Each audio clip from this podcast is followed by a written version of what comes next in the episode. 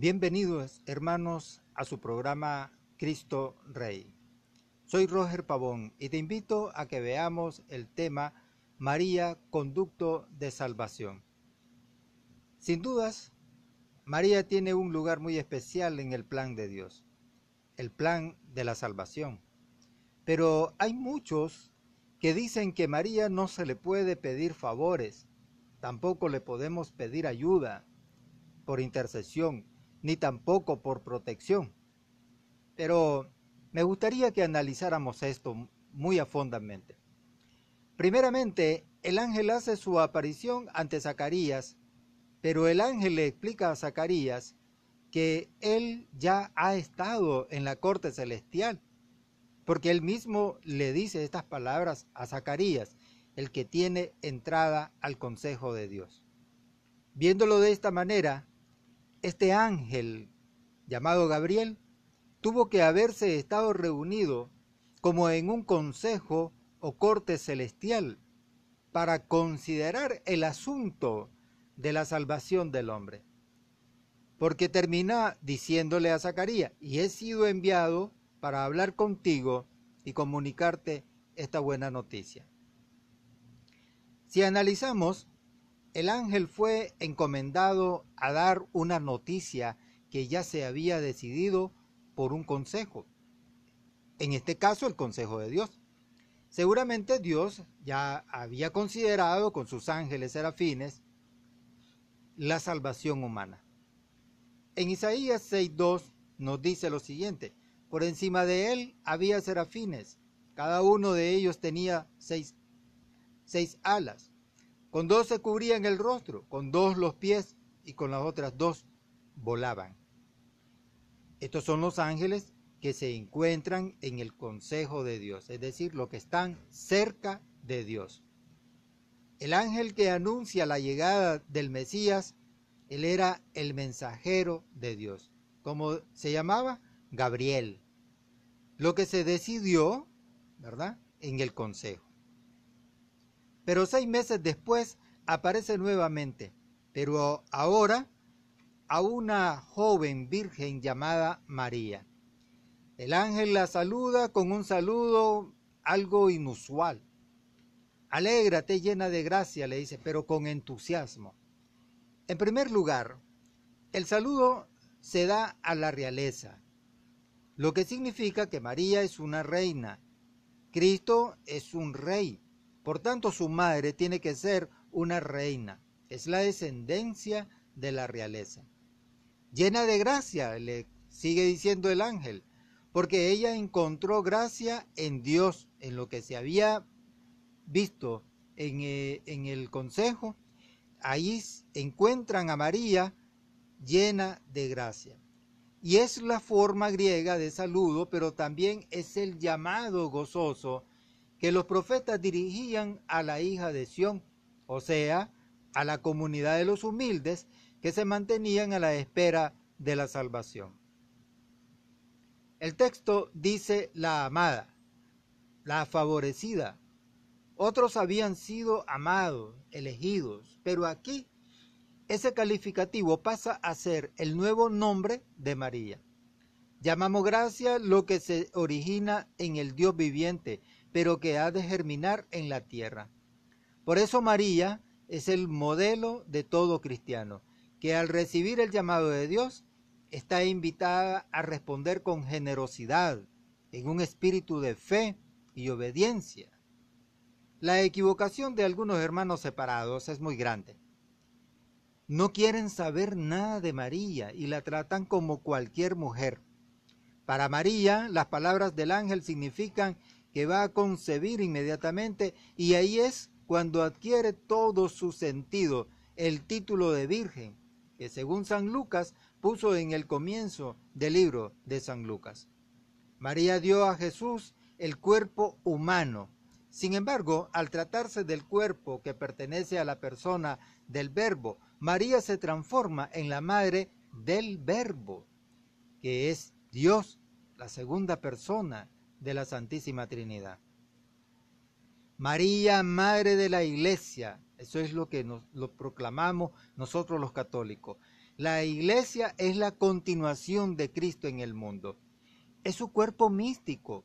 Todos nosotros, ya seamos judíos o griegos, esclavos o libres, hemos sido bautizados en un mismo espíritu para formar un único cuerpo y a todos se nos ha dado a beber del único espíritu. Eso lo explica Pablo en 1 Corintios 12, 13.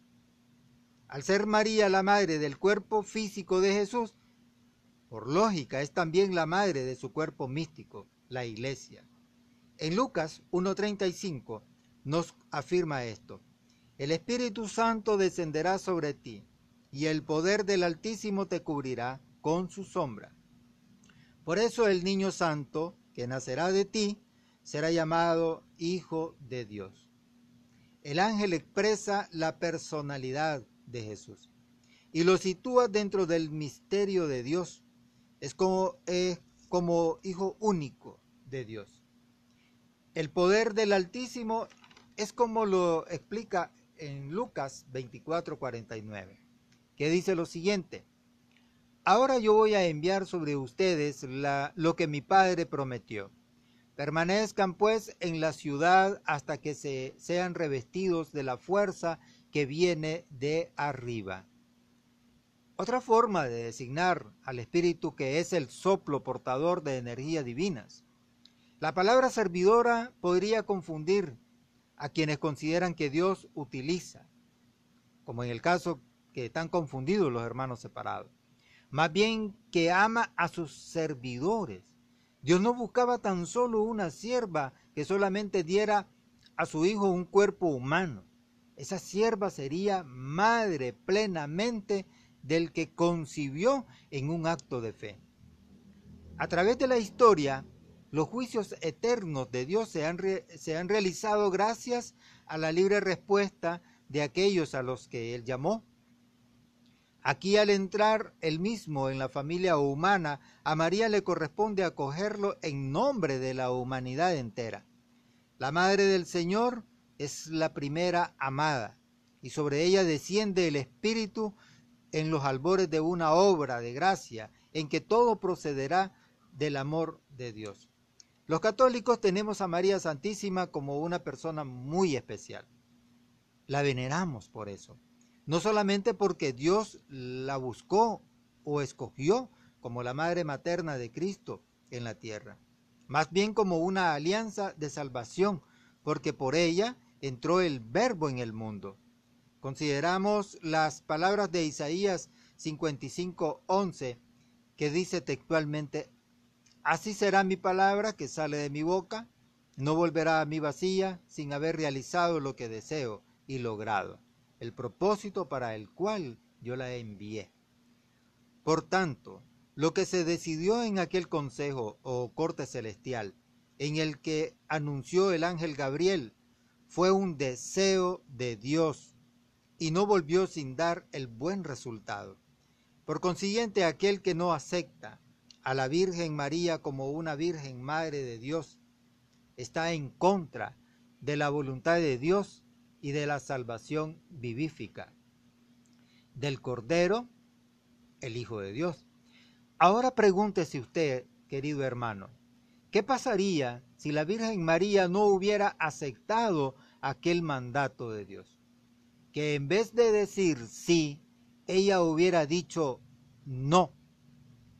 La respuesta es simple, hermano, y muy trágica a la vez.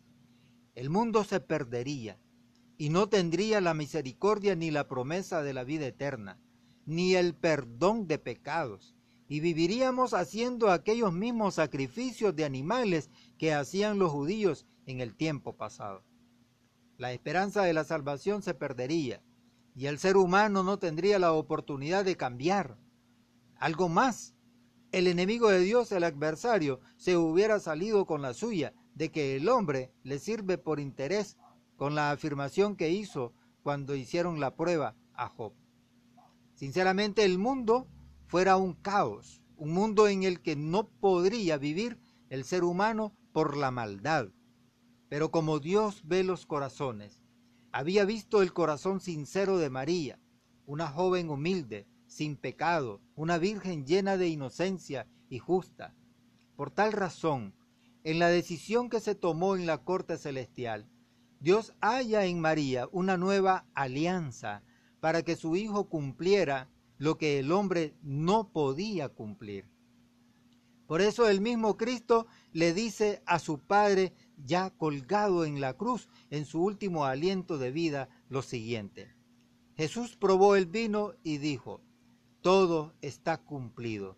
Después inclinó la cabeza y expiró, según lo relata Juan 19, 30 está cumplida la obra del Hijo de Dios, hecho hombre, una nueva creación del mundo.